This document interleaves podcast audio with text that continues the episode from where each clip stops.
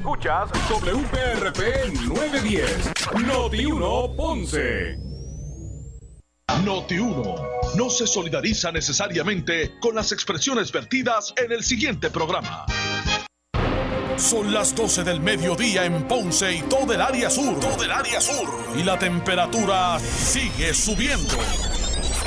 Luis José Moura ya está listo para discutir y analizar los temas del momento con los protagonistas de la noticia. Es hora de escuchar Ponce en Caliente por Notiuno 910. Bueno, saludos a todos y muy buenas tardes. Bienvenidos.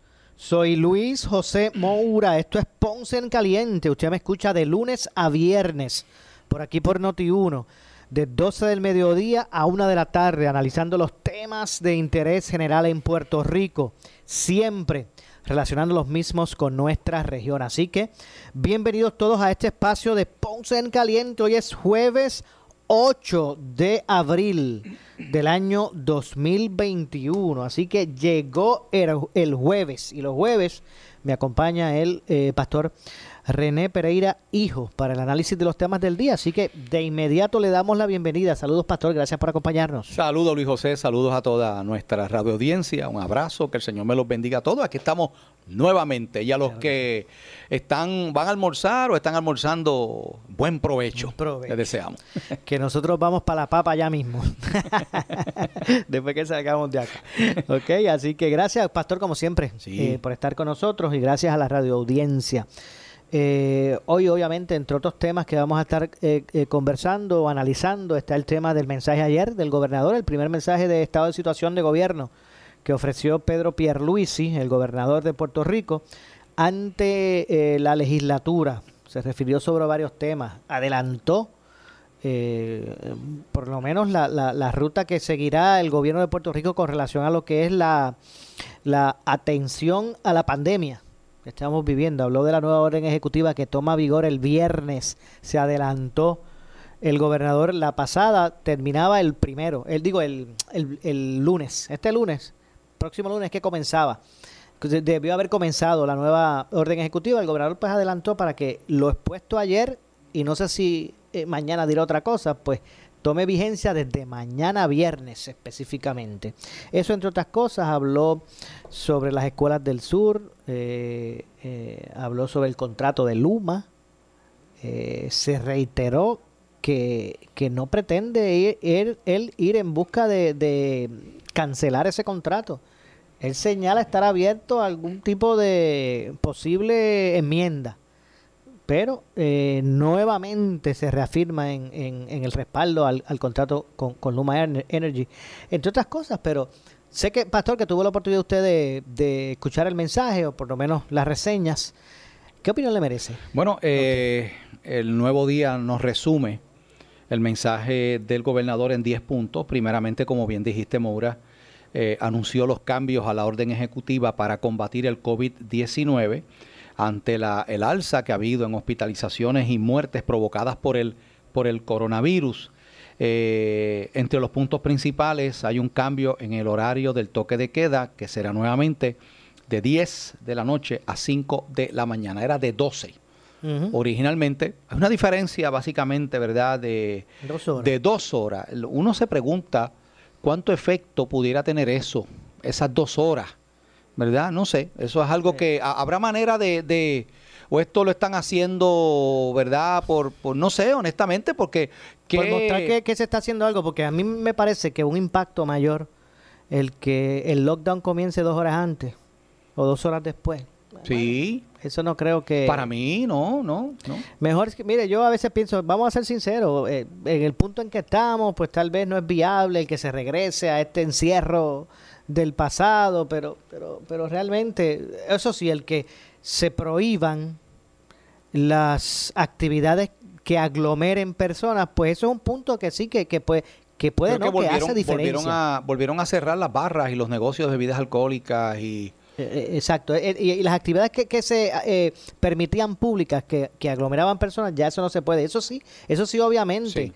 Eh, pues tiene. Pero los restaurantes siguen igual, Ahora, al 50%. Pero si van a ser como recursos. ¿A, a quién es que le pertenece el callo caracoles? ¿Es a recursos naturales el que le pertenece? Sí, no, que- no estoy que- seguro.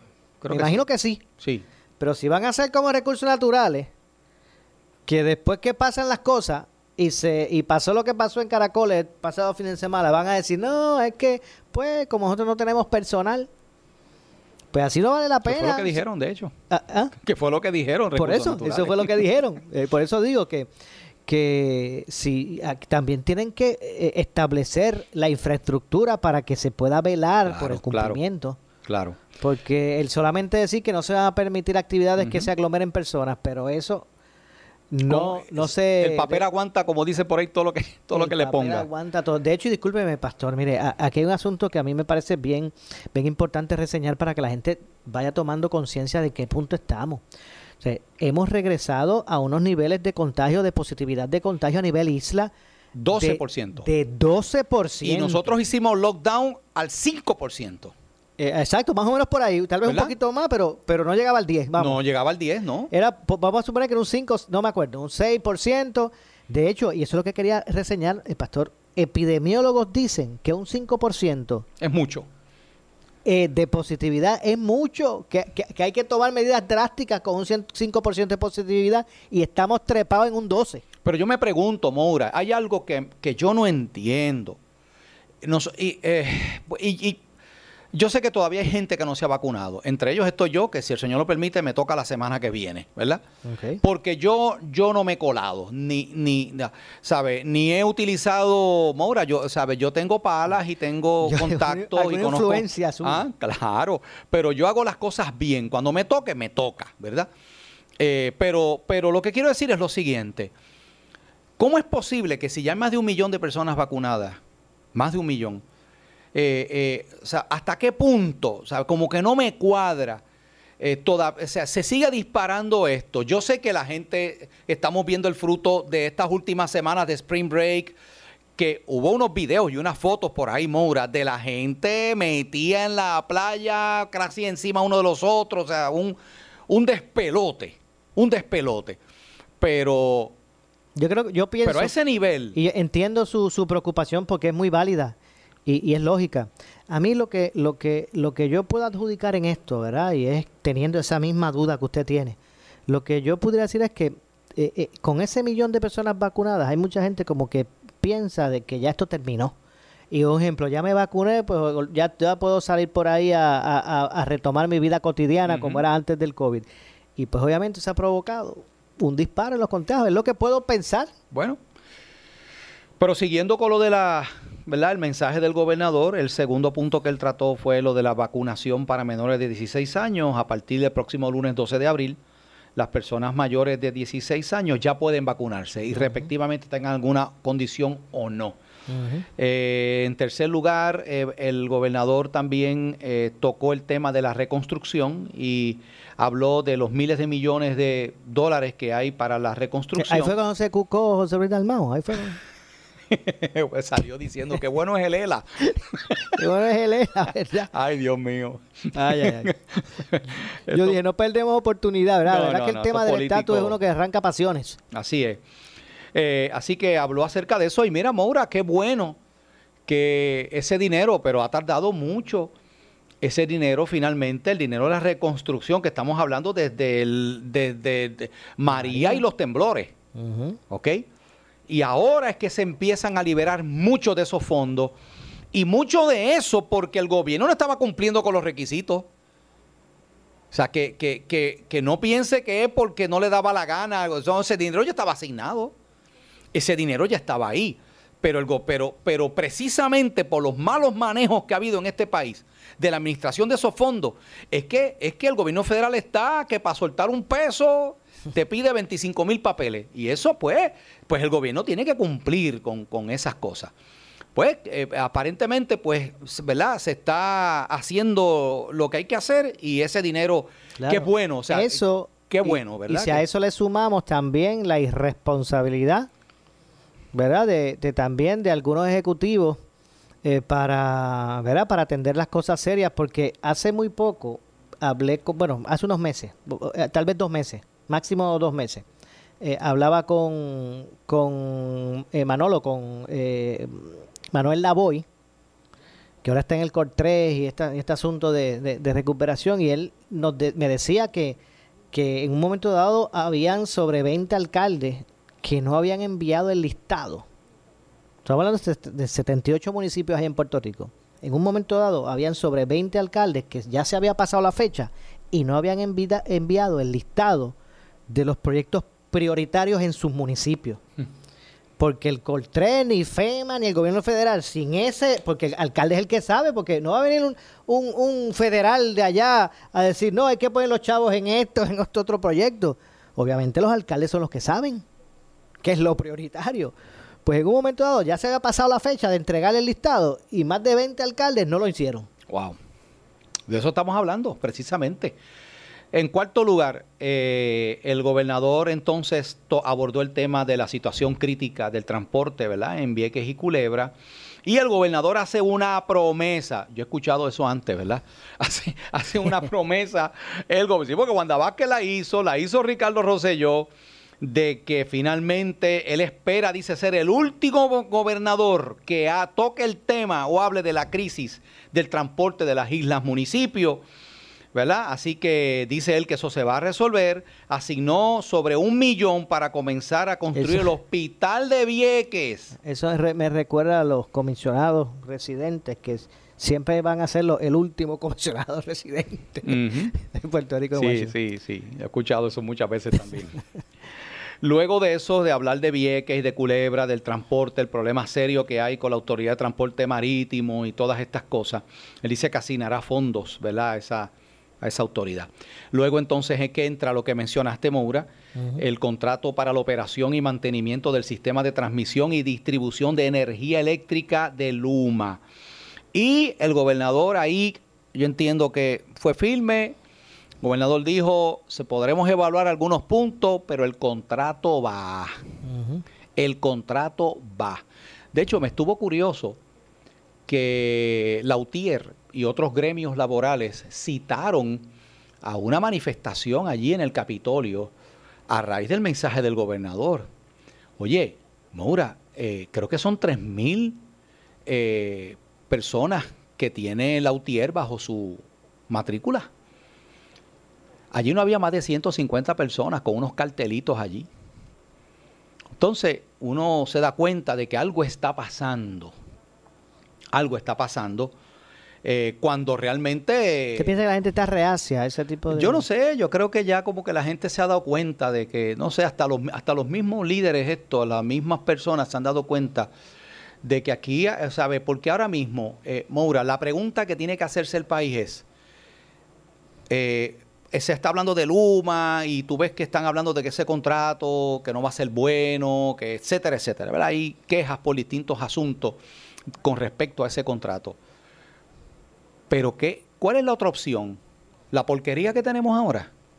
O sea, perdóneme que yo utilice esa frase. O sea, la clase leña que tenemos ahora de... de, de o sea, con eso, aquí hay que hacer algo. O sea, no podemos seguir con, la situación que tenemos hasta ahora. Si no es Luma, no es Luma, pero algo hay que hacer. Pues claro. El asunto es que el gobernador dejó claro de que eso es lo que, eso es lo que va, ¿verdad? Eh, y, dejó claro, dijo el gobernador, jamás he estado en la disposición de cancelar ese contrato, ¿no? Luego de eso, este, Pierluis informó que presentó ante la Asamblea Legislativa un proyecto, ¿verdad?, de administración que ordena varias agencias de gobierno eh, realizar un estudio sobre la aplicación de la ley de igualdad salarial en Puerto Rico para medir su efectividad, eh, habló de más recursos para combatir la violencia de género, ¿verdad? que el próximo presupuesto tendrá 6 millones para crear estructuras institucionales y permanentes para erradicar la violencia de género. Habló del tema del regreso a las escuelas. Eh, trajo a colación la reapertura de sobre 100 escuelas públicas y mencionó que esta movida es el inicio de un proceso para que todos los niños y niñas tengan un plantel seguro para sus estudios. El problema es que ahora Diciendo eso, ahora la orden ejecutiva dice que los municipios donde el contagio sea alto, las escuelas cerradas. Así que la realidad es que Pierluisi podrá decir unas cosas, pero mientras sigamos con el problema de los contagios y la pandemia, eso, eh, eso va a ser así. ¿Verdad? Yo, yo esto, este mensaje, este específico, porque es el del gobernador de turno. Sí. Pues mira, hay que yo pienso que hay que tomarlo. Bueno, obviamente no somos ingenuos. Ya tenemos la experiencia de cómo es que se trabaja aquí, el, el, cuál es el establishment, cómo es que se trabaja los gobiernos. Ya porque ingenuos no somos. Pero pues también hay que dar beneficio a la duda. Vamos, ¿verdad? Tampoco uno puede ser pesimista. Vamos a dar beneficio a la duda y vamos a fiscalizar. Vamos ahora a meter presión. Como ya marcó su. ¿Cómo es que a ellos les gusta usar la palabra que a ellos les gusta usar? Este, su su mapa de ruta o algo así, su, su hoja de ruta, como ya lo ya la, la, trazó eh, Pierluisi, pues ahora hay que fiscalizar y, y, y, estar atento a por dónde vas entonces. ¿verdad? Hay que también dar la oportunidad a que, a que se trabaje. Ahora, obviamente, ingenuos no somos, ¿verdad? Hay cosas que uno eh, pues, pues ya visto. Pero parece que... esa debe ser la actitud. Hay que dar el beneficio de la duda. Vamos, vamos, ahora vamos a esperar. Ya, ya, ya trazó su mapa de ruta, como ellos dicen. Pero ahora hay que estar, mire, atento a que eso se vaya cumpliendo. De hecho, discúlpeme que, regrese a lo de Luma. Nosotros arrancamos este programa, Ponce en Caliente, eh, después que concluye Ferdinand eh, su programa de pelota dura por aquí por Noti1. Saludo a Ferdinand y a Carlos, Carlos Mercader, y al grupo y a los invitados que ahora Estaba escuchando cuando venía. Exacto, pues nosotros terminamos, el eh, arrancamos Ponce en Caliente cuando termina Ferdinand, Ferdi con su programa. Y estaba escuchando eh, que trajo un tema que me parece que es una verdad bien grande.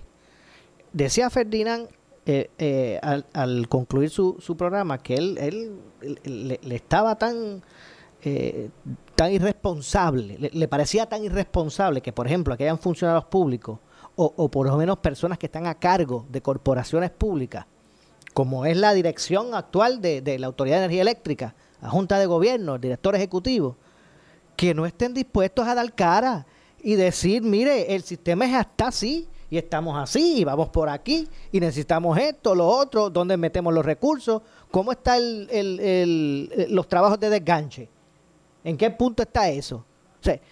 Eh, las plantas, cuántas están bien, cuántas no. Y aquí eso es una corporación pública que se encarga de un asunto tan importante como es el sistema energético, que es primordial en un país.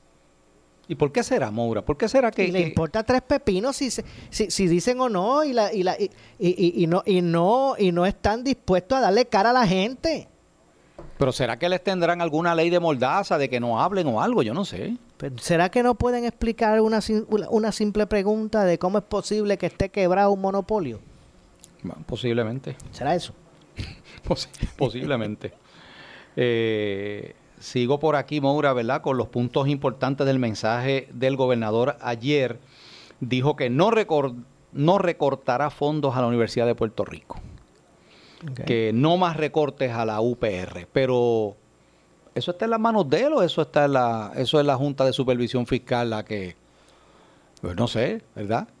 Eh, son otros 20 pesos. Y, pero quería decir lo siguiente, para antes de pasar al, al, último punto. Eh, yo creo que no debe extrañar a los políticos que el pueblo esté escéptico ante todos estos mensajes. Y yo creo que, ¿verdad? Uno, pues, eh, eh, Pierluisi no es los otros que han precedido, pero como tú dijiste ahorita, Moura, ya tenemos bastante experiencia. ¿Cuántos mensajes de Estado hemos, hemos oído donde los gobernantes de turno han dicho este problema se resolvió, esto se va a hacer así, esto, esto se logró esto? Y cuando vamos a la realidad, a la acción, a los hechos, entonces nos damos cuenta que una cosa fue lo que se dijo y otra cosa distinta fue lo que se hizo. Nuestro Señor Jesucristo dijo, por el fruto los conoceréis. Yo creo que el pueblo está cansado ya de mucho bla, bla, bla. El pueblo quiere ver acción. Y si en efecto el gobernador Pierluisi, ¿verdad? Ejecuta lo que ha dicho aquí, yo creo que gana importante, o sea, yo creo que, que, que, el pueblo así lo va a reconocer. Yo creo, fíjese, y, y, entrando en lo que escucho, uno en esta posición en los medios, pues tiene acceso a opiniones diversas y me parece que, hay, que, eh, que no es menos cierto que si se pueden lograr, si, si, el, si el gobernador puede lograr eh, la mitad de, los aspectos que, ¿verdad? que planteó y, hacia dónde expresó ellos pretenden dirigir, pues va a ser positivo. Claro que sí. Es que, es que si lograra la mitad de lo que ha dicho aquí, sería el primer gobernador en hacerlo. Porque lo que yo recuerdo de mi memoria, desde gobernadores anteriores, es que prácticamente muy poco de lo que decían que se iba a hacer terminaba convirtiéndose en una realidad. Por eso es que el pueblo muchas veces está incrédulo cuando escucha estas cosas. Finalmente, ¿verdad? El gobernador cerró su mensaje ayer, mensaje de Estado, en la Cámara de Representantes, señalando que él trabajará para hacer valer el resultado del plebiscito, estadidad sí o no, en el que la estadidad ganó con un 52.52% de los votos. Él dijo, la mayoría pidió la estadidad y yo como gobernador estoy legal y moralmente obligado a hacer valer la voluntad de nuestro pueblo, dijo el primer ejecutivo. Así que, eh, en esto del asunto del estatus, también hemos escuchado ya gobernadores anteriores PNP, ¿verdad? Decir yo voy a ser el último gobernador de la colonia. Exacto. y pues, y todavía seguimos en la misma situación porque es que, es que hasta cierto punto eso no depende eh, en gran parte de lo, de, de, lo que nosotros querramos, lo que nosotros, ¿verdad? Depende de la decisión que tome finalmente los Estados Unidos con relación a Puerto Rico. Eso es una realidad. Puerto Rico está bajo los poderes plenarios del Congreso y es el Congreso en última instancia el que tiene que mover esto. Y sí, hay unos proyectos por ahí, que si Nidia Velázquez está por allá, que si el proyecto acá, pero realmente ya hemos visto anteriormente lo mismo. Hemos visto que se dan unas iniciativas en el Congreso, pero pues, lamentablemente si no hay un apoyo mayoritario y si para Estados Unidos eso es un asunto, ¿verdad?, que no le da mucha importancia, como ha sucedido, ¿verdad? Mira, Biden mismo, ¿qué ha hecho Biden por, porque Biden fue uno que cuando estuvo en campaña y, vino por ahí, habló de que iba a apoyar, de que iba a mover este asunto de la estadidad y, pasó lo que pasó. Con Obama hizo lo mismo. Obama hasta y se comió un sándwich allí con, con, ¿verdad? Este, eh, eh, eh, cuando vino. Y, así por el estilo, han venido Medianoche con Alejandro. ¿Ah? Un medianoche. Se comió un, ¿verdad? Una tripleta, una medianoche de medianoche. Fue medianoche. no fue tripleta, fue medianoche con, con, con Alejandro García Padilla. Pero él también vino hablando acerca de la, ¿verdad? De, otros han dicho, han hecho promesas, pero de nuevo, eh, eh, vamos a ver lo que sucede. Pero ese fue en esencia, ¿verdad? Un resumen de los puntos principales que tocó Pierluisi en su mensaje ayer. Y el, asunto de, del estatus, decía, decíamos que reseñábamos el, el, tema de que la verdad que es un, un tema, ¿verdad? Que polariza. Sí que polariza. Y así. Oye, lo que me sorprendió a mí, que tengo que mencionar esto, ahora que mencionaste lo de polariza. El domingo pasado fue domingo de resurrección. Y el señor arzobispo de San Juan, en la misa que dio en la Catedral de San Juan, misa de resurrección. Oye, la, la Pascua de Resurrección es la festividad cristiana más importante. Este, este arzobispo su homilía, su mensaje fue acerca del estatus político. Su mensaje a la feligresía católica que estaba allí reunida escuchando, esperando un mensaje alusivo a que a lo que se está celebrando la cristiandad, que es la resurrección de Cristo. Su mensaje fue de que ya se tienen que acabar los plebiscitos, ya que ya estamos bien de que hayan tantos plebiscitos, de que entonces yo honestamente, Maura, tengo que, saber, yo creo que es lamentable eh, el, arzobispo tiene perfecto derecho a tener la posición política que él quiera, porque él, ¿verdad? Eso, todos tenemos derecho a eso. Oye, pero es lamentable que un líder religioso utilice el púlpito, el altar de una iglesia, para hablar de un tema en el cual los mismos católicos tienen distintas posiciones, porque dentro de la, mira, dentro de la feligresía católica hay estadistas, hay populares, estadolibristas, hay independentistas, hay de todo. Y yo creo honestamente que, ¿verdad? Doy mi opinión. Esto no es la opinión de Noti1, ni, la opinión de Ponce en Caliente. Es, mi sentido. Pon el disclaimer, pon el disclaimer. Vamos, a ver, escuche esto, escuche esto. Escuche esto. Venga ahora, escuche esto. Ok. Noti1 no se solidariza necesariamente con las expresiones vertidas en el siguiente programa. Con las expresiones vertidas en lo que diga No, pero es que yo creo que le quedó mal. Es broma, es broma. Sí, no, yo sé que estamos, estamos, es verdad, es broma. Pero, Pero lo digo yo, ¿verdad? Desde mi posición, yo creo que tenemos que cuidarnos mucho de esas cosas. Este, yo creo que, ¿verdad? El, el, y aquí, Mora, tú sabes que aquí en el programa, oye, pero este no es el púlpito de mi iglesia. Pastor, pero usted, en su caso, en el púlpito suyo, en el suyo, ¿nunca usted se ha visto tentado a decirle a su feligresía, es que aquí los políticos son así, así, así, y no se pueden apoyar y hay que irnos por aquí o por acá. Usted nunca se ha visto. Bueno, yo lo único que sí he dicho desde el púlpito es cuando son temas relacionados a issues que tienen que ver con asuntos bíblicos, asuntos morales. Eso sí, ¿ve? Y yo he tenido, por ejemplo, yo desde el púlpito he dicho, mire, he hablado del proyecto 184, de lo que se ha querido hacer Vargas Vidot y por qué esto representa una amenaza contra la libertad religiosa, contra el derecho de los padres, pero eso, pero eso no es, o sea, yo no estoy hablando de, de un issue político, estoy hablando de un issue social, moral, que tiene, que, que, que está relacionado con principios de la, ¿verdad? Yo no tengo problemas con eso. Oye, pero nunca van a escuchar al pastor René Pereira diciendo, usted tiene que ser estadista, usted tiene que defender, usted tiene, ¿verdad? Este, eso de estar yendo a votar por plebiscito, que pues, eso, que eso cada cual toma su decisión. Usted, usted, usted, no le ha regalado un anillo a ningún político. no. Tengo que hacer la pausa, pastor. Obviamente, vamos a continuar la conversación aquí en este mismo punto Claro. porque me parece que es, un- es algo importante e Claro interesante. que sí. Así que hacemos la pausa, regresamos con más. En breve le echamos más leña al fuego en Ponce en Caliente por Notiuno 910. Somos la noticia que quieres escuchar. Las 24 horas te queremos informar. Entérate temprano de la noticia en caliente. De farándula y deportes, Noti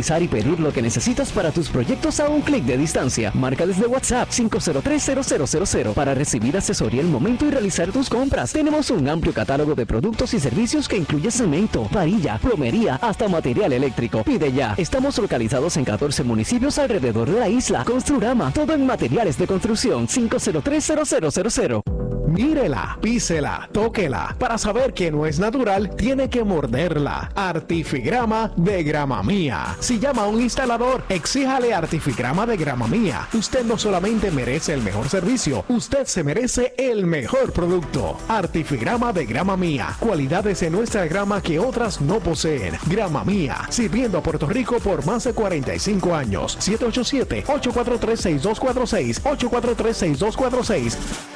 En el fondo de una gaveta, Ana encontró la receta del arroz con pollo de su abuelita. Ese sabor tan único. Se animó a hacerlo, pero antes necesitaba arroz, pollo, sofrito, jamón y salsa de tomate. Fue a Walmart para ahorrar más y conseguirlo todo a la segura. Regresó para empezar. Entonces, justo cuando su mamá llegó a ayudarla con el viejo caldero de la abuela, fue que Ana comprendió que ella lo tiene todo. ¿Lo tienes todo?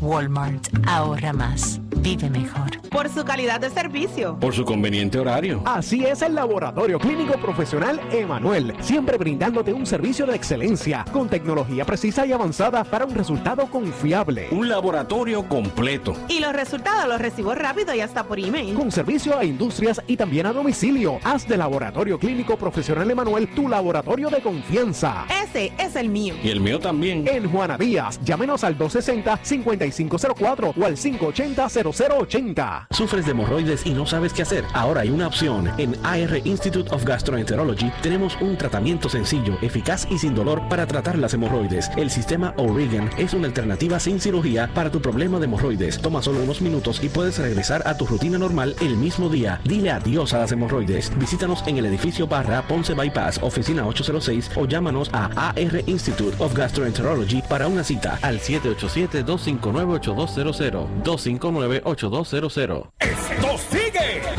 ¿Necesitas un vehículo bueno, bonito y barato? Henry Motors, el rey de los usados, lo tiene. Todas las marcas, japonesas, coreanas, americanas y europeas, conocen pronto donde mejor se paga tu trading. Con pagos bien bajitos. 20, 20 y años anteriores. Gran cantidad de pickups, grandes y pequeñas. Ah, y los tenemos nuevos también. Henry Motors Outlet, en la comodidad de la Avenida Las Américas. Y Henry Motors en el Ponce Bypass. 787-418-3444. 418-3444. Esperar a que te visiten es cosa del pasado. ASC cambió el juego. Ahora lo resuelves todo por WhatsApp. Envía un mensaje al 787-999-4242. Toda tu reclamación 24-7. ASC la sacó del parque.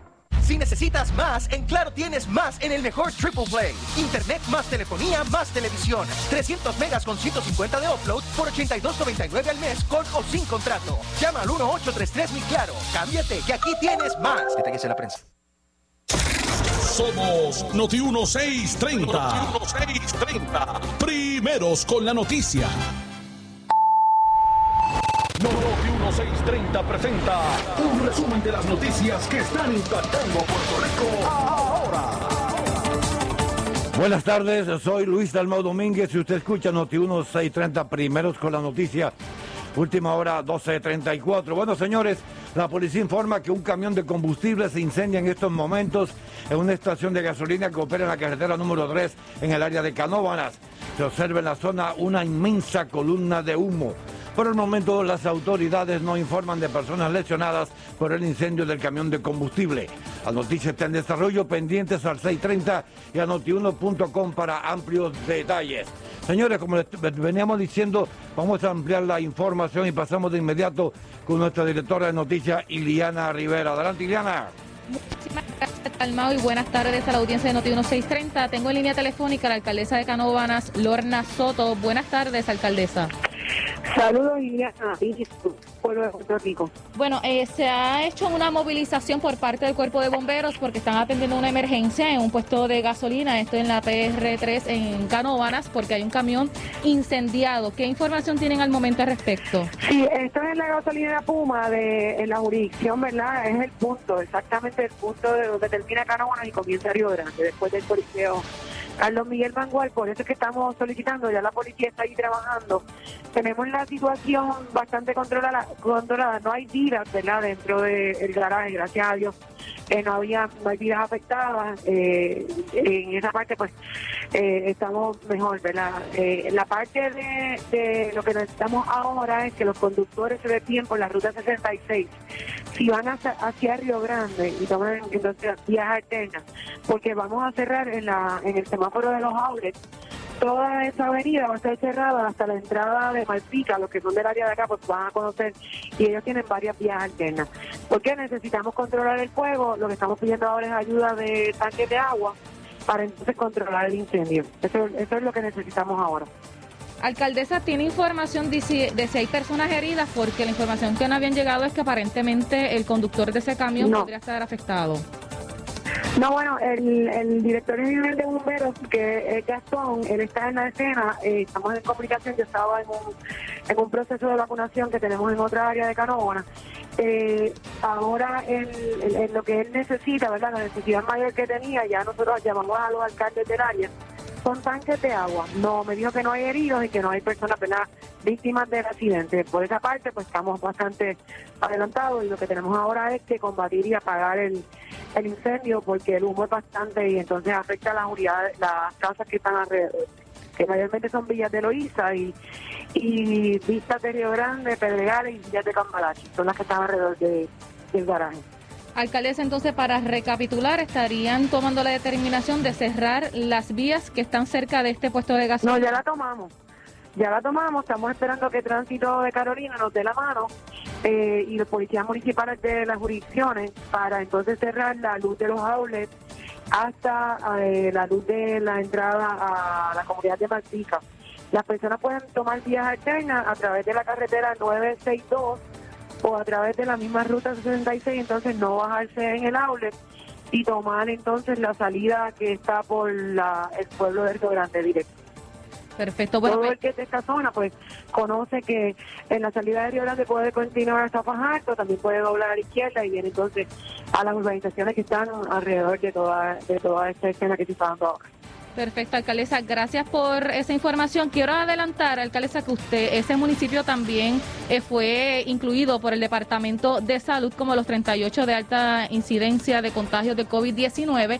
Eh, ¿Qué detalles están tomando sobre esto? ¿Cuál es el protocolo que ustedes están trabajando en el Bueno, mira, eh, eh, entendemos, ¿verdad?, que estas semanas que han sido de, donde hay personas de vacaciones, eh, entrada y salida, eh, de personas que, que a lo mejor están llegando sin seguir el protocolo, la, eh, la mayor... Eh, el mayor contagio ha sido en actividades familiares. Por eso es que hemos notado que ha sido por la situación de que esta semana mucha gente estuvo libre, se han reunido, eh, están aquí, ¿verdad? Eh, algunos han venido, no han pasado el proceso que tienen que pasar de mantenerse quizás en cuarentena un par de días. Y es lo que ha provocado esto. De 15 casos subimos a 60. Ahora bien, nosotros esta semana impactamos 2.500 personas con la vacuna.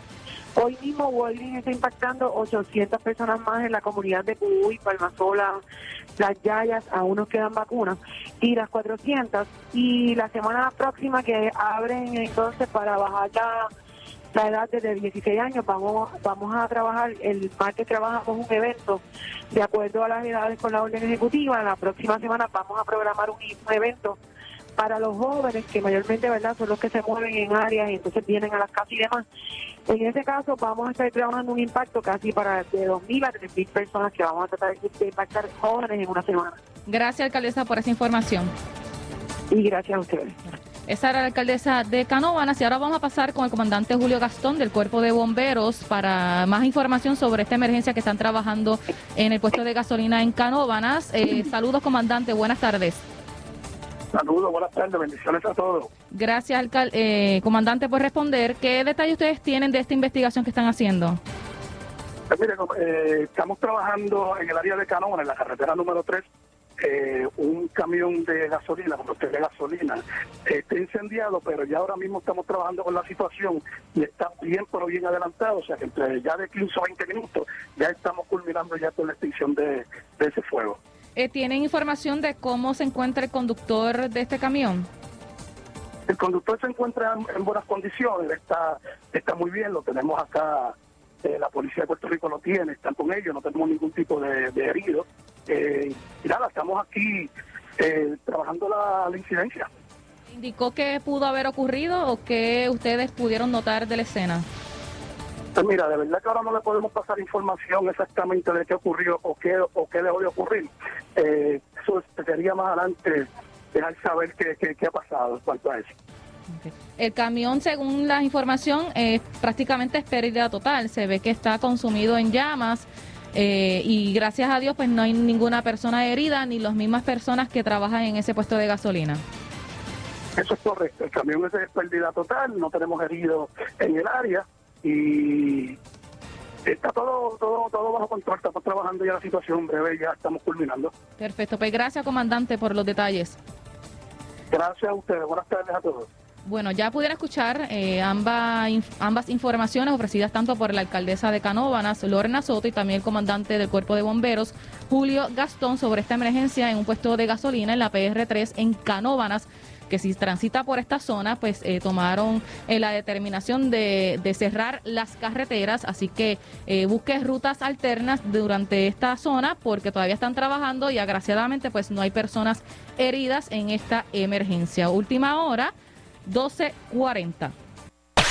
En breve le echamos más leña al fuego en Ponce en Caliente por Notiuno 910. Trabaja, descansa o diviértete en tu nuevo matres. Solo en la fábrica de matres Global compra cualquier estilo de matres Body Comfort ortopédico con un 70% de descuento y 15 años de garantía. Además, matres ortopédicos desde 99 dólares. Visítalos. Esta oferta es válida en todas sus tiendas, incluyendo su nueva tienda en Guayama en el Molino Shopping Center. Financiamiento disponible hasta 60 meses, 0% APR o compra hasta 3 mil dólares y llévate la mercancía de Leaway a tu casa sin verificar verificación de crédito. Restricciones aplican. Más detalles en las tiendas globalmatres.com 787-837-9000 787-837-9000 Por su calidad de servicio. Por su conveniente horario. Así es el Laboratorio Clínico Profesional Emanuel, siempre brindándote un servicio de excelencia con tecnología precisa y avanzada para un resultado confiable. Un laboratorio completo. Y los resultados los recibo rápido y hasta por email. Con servicio a industrias y también a domicilio. Haz de Laboratorio Clínico Profesional Emanuel tu laboratorio de confianza. Ese es el mío. Y el mío también. En Juana Díaz, llámenos al 260-5504 o al 580-0080. El área sur está que quema. Continuamos con Luis José Moura y Ponce en Caliente por el 910 de tu radio.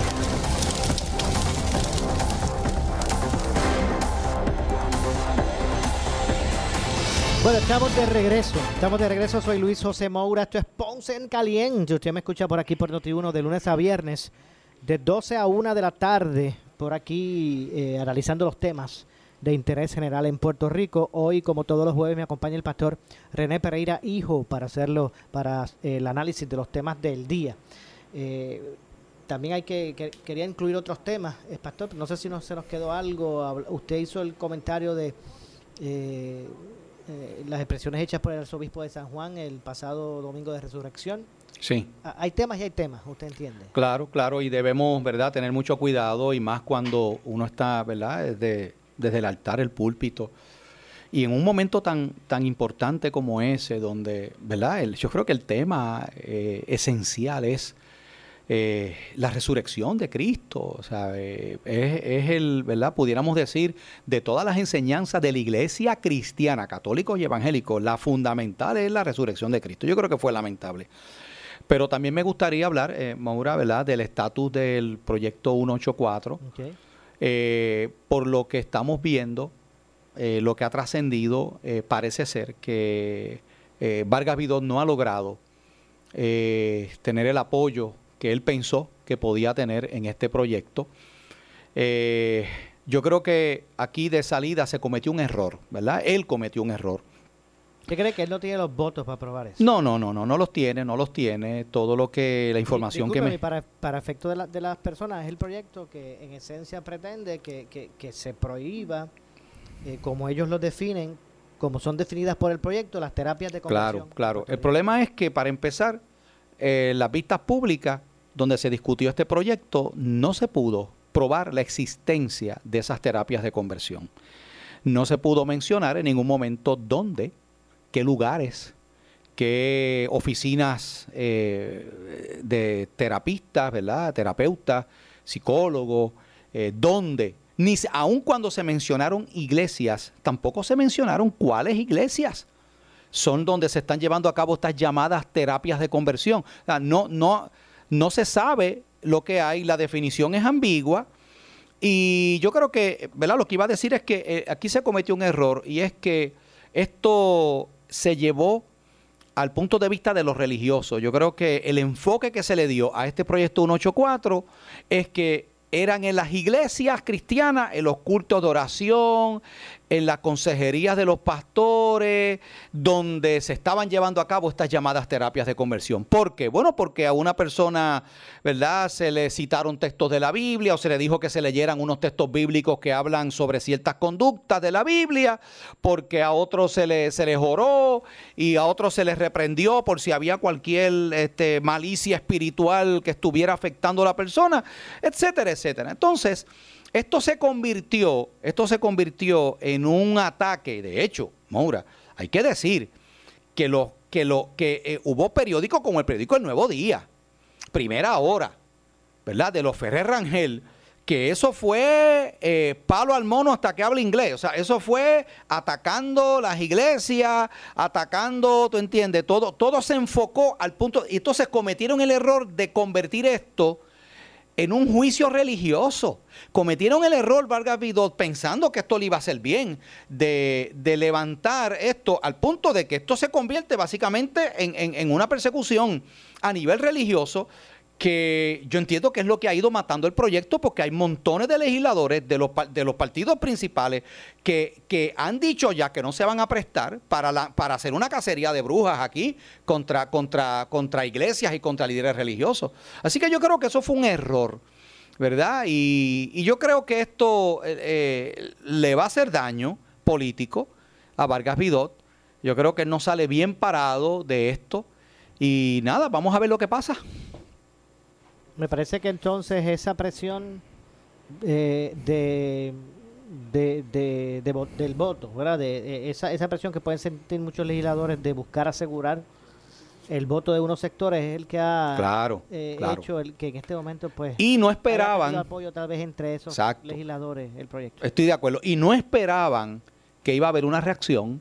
Ellos pensaban que iban a poder despacharse con la cuchara grande y que iban aquí a, a- a- lanzar ataques a mansalva contra pastores, contra sacerdotes, contra líderes religiosos, acusándolos de que estaban llevando a cabo estas llamadas terapias de conversión y pensaron que no iba a haber una reacción y aquí hubo reacción. O sea, aquí, y más aún cuando la gente entendió que, que porque esto no era solamente en el elemento religioso, esto iba a la médula de la, de la crianza de los padres y el rol de los padres para con sus hijos. Entonces, cuando tú tocas esas áreas tan sensitivas, pues esto produjo una reacción de llamadas, correos electrónicos que inundaron los teléfonos, los cuadros telefónicos allá en, el, en, en- ¿verdad? De, de, lo- de lo- de los senadores, este, lo- los correos electrónicos, la manifestación que hubo ese miércoles, donde fueron cientos de personas allí indignados por este tipo de cosas.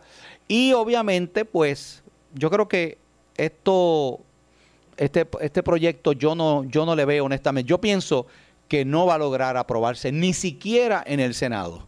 Porque si se aprobara en el Senado tendría que bajar a la Cámara, ¿verdad? De hecho, ¿y ¿cuál es el estatus? ¿Ya se habrán escuchado a todos los que pidieron audiencia? Sí, ya las vistas terminaron, ya no hay más vistas. Y, y aquí se ha quedado. De hecho, eh, eh, eh, Vargas Vidot dijo en una entrevista que le hizo un presentador, ¿verdad?, de, de- de- una estación radial. eh, y, él, y él hizo un compromiso de que yo tan pronto terminen estas vistas públicas voy a mencionar los nombres de dónde que se están llevando a cabo estas terapias de conversión en Puerto Rico. Pues todavía estamos esperando. Todavía estamos esperando que Vargas Vidor revele quiénes son los lugares y los nombres de los lugares donde se están llevando a cabo esto.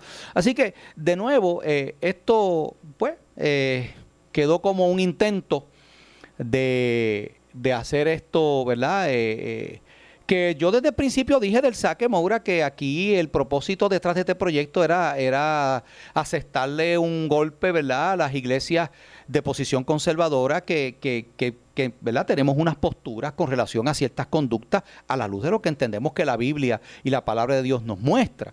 Así que yo creo que esto pues me da la impresión, ¿verdad? Por lo que por lo que yo veo, aunque uno no puede bajar la guardia nunca, pero por lo menos lo que yo veo hasta ahora y lo que me han dicho gente que está ahí dentro y que está siguiendo de cerca, porque quiero que sepan que hay gente allá dentro de la legislatura que están con que, que saben lo que lo que se está moviendo allí y lo que nos han dicho es que esto cada vez pierde apoyo. Bueno, déjeme hacer la pausa, me resta una pausa, Claro. regresamos con el segmento final.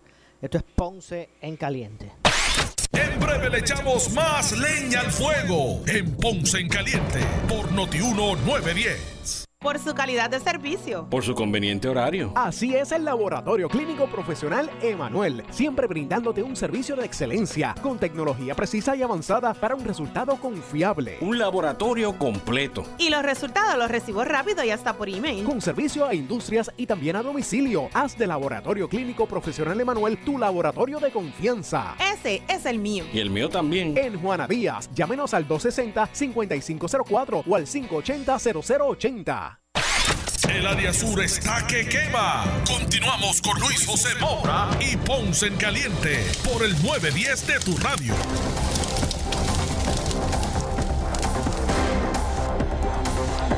Bueno, estamos de regreso. Soy Luis José Moura, ya nuestro segmento final. Esto es Ponce en Caliente, como todos los jueves, conversando con el pastor René Pereira Hijo, analizando los temas del día. Ya en nuestro segmento final. Y, y el asunto, eh, pastor, en términos de educación, eh, los eh, conceptos de, de perspectiva, eh, de género que se pretendía o se han pretendido establecer como parte del currículo de enseñanza de, de- de nuestro sistema público de enseñanza.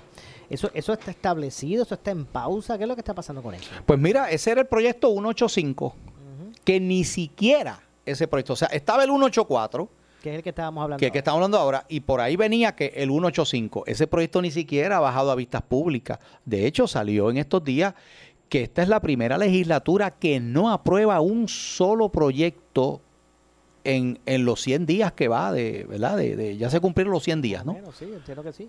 Los 100 días. O sea que esta es la legislatura menos productiva de la historia en términos de aprobación de legislación. Eso es interesante, ¿verdad?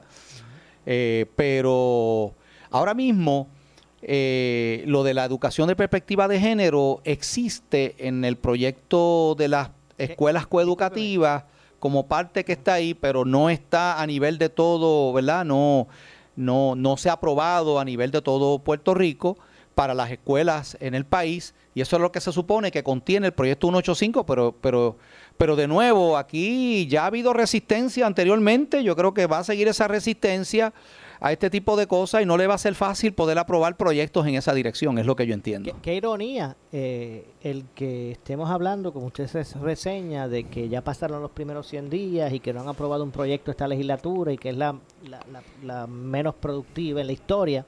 Qué ironía, porque eh, después de las elecciones se decía que esta era la que iba a ser, porque ahí ahora hay de, de Proyecto Dignidad, hay de Victoria Ciudadana, hay rojos, azules, verdes. De todo, de todo. de todo. Sí, pero parece que es más difícil ponerse de acuerdo ahora. Es más difícil puede ser. Porque pues hay distintos grupos y, y hay muchas situaciones aquí. Eh, realmente nadie tiene mayoría, o sea, el PPD no tiene una mayoría para poder eh, co- controlar. Es una mayoría simple, el PNP no la tiene. Entonces los otros dos partidos que están allí eh, es el PIB y es el, es Proyecto Dignidad, eh, perdón, el 3 y, y Victoria Ciudadana, pero, pero, pero bueno, o sea, realmente es una legislatura demasiado este Diversa. diversa, con distintos enfoques. Y pues vamos a ver, vamos a ver cómo se desarrolla esto, ¿verdad? Porque el país tiene que seguir adelante. Y obviamente, Maura, también hay que entender que no estamos hablando de aprobar legislación por aprobar legislación, porque te- teníamos otras legislaturas que aprobaban mucha legislación, pero ¿cuántas de esas legislaciones en- en era 100 días y no porquería? valía- y- de- y no hacían uno. Exactamente, o sea, no es aprobar muchos proyectos, porque ya hemos tenido en el pasado legislaturas que aprobaban, eh, aprobaban proyectos a tutiplén, pero que, que- que no valían la pena. Es aprobar proyectos que verdaderamente vayan en beneficio de nuestro país. Eso es lo que espera el pueblo. Y esperemos que así sea, que, que, que realmente, como usted dice, que no, no es legislar por, por legislar, Claro. es este atender realmente las necesidades que como sociedad van surgiendo. Esto es cambiante, ¿verdad? no Así es es. estático. Eh, y obviamente ahí usted tiene un punto, porque sobre legislado yo creo que estamos. Sí. Ahí, incluso hay- es como yo decía, hay, hay- a- aquí se legisla para, hay que hacer una ley para establecer un, ¿verdad? un ordenamiento y después hay que hacer otra ley Para que se cumpla. que se cumpla la ley aprobada. Pues, y tú dijiste algo bien importante ahorita, Moura. Dijiste, ¿verdad? Una, una realidad. Y es que el problema que tenemos aquí en Puerto Rico es precisamente ese. ¿Sabe? Aquí eh, hay, que, hay que hacer valer lo que está, porque de nada vale, y lo, y lo estabas mencionando con relación a lo de las órdenes ejecutivas. Vera, podemos hacer órdenes ejecutivas de montones de cosas, pero ¿cómo se está reforzando? ¿Hay realmente eh, eh, la, la- la infraestructura, el personal para tú poder echar a andar las cosas? Por ejemplo, si uno no puede estar en la calle sin mascarilla porque puede ser multado y no hay personal para velar que la gente tenga la mascarilla y se multe al que no se la ponga, pues es como si eso no Como si no existiera. Exacto. Y eso es lo que ha traído en este país la impunidad. Así mismo es. Ese- ese- este, este estado de, de- de- de- de impunidad que prevalece, que pues es más difícil llevar el ordenamiento correcto porque es que no hay consecuencias de los actos. Por eso es que ahora el criminal no era como antes, que iba a hacer su fechoría a cometer asesinatos a las 2 y 3 de la mañana, a la oscuridad de la noche. Ahora lo hacen a las 12 del día. Así mismo es. Por eso mismo, de eso es lo que estamos hablando.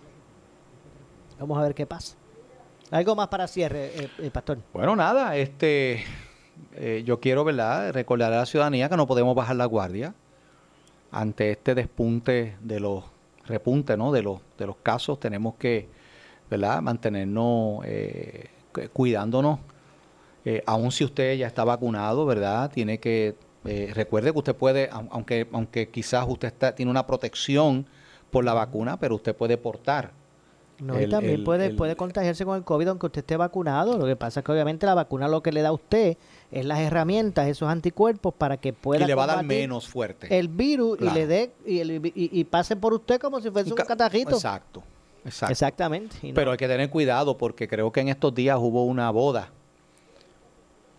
en, en, de los pueblos que hay hasta videos y todo, se grabaron una boda donde hubo una recepción y ya tú sabes, llegaron familiares, que ese es el problema, llegaron familiares de Estados Unidos pa, porque se casa el primo Tito y, ya tú sabes, y vinieron, medio mundo y entonces ahora ha habido un brote de, contagios mayores en, a través de esta pandemia en Puerto Rico, uno de los focos mayores que ha existido ha sido precisamente eh, en las casas, las residencias, en las personas que, que hacían sus no salían a la calle, vamos a guardarnos porque no se puede salir, pero entonces en las casas. No, y, y los familiares viajando. Los familiares viniendo a, visitar. Eh, y entonces, pues ahí es que venían, pues muchas veces esos contagios, ¿no? Bueno, Pastor, gracias. Gracias por estar con como nosotros. Siempre, como siempre, Dios me los bendiga a todos. Lo espero el próximo jueves. Vamos a ver qué nos depara el análisis para el jueves que viene. Vamos a ver. bueno, gracias, eh, Pastor René Pereira, hijo, por estar con nosotros, como todos los jueves, analizando los temas del día. Nos vamos. Eh, yo regreso mañana. Soy Luis José Moura. Regreso mañana aquí en Ponce en Caliente a las 12 del mediodía, como de costumbre. Pero usted, amigo, amiga que me escucha, no se retire que tras la pausa ante la justicia. Buenas tardes. Escuchas WPRP 910, Noti 1 Ponce. Noti 1 no se solidariza necesariamente con las expresiones vertidas en el siguiente programa.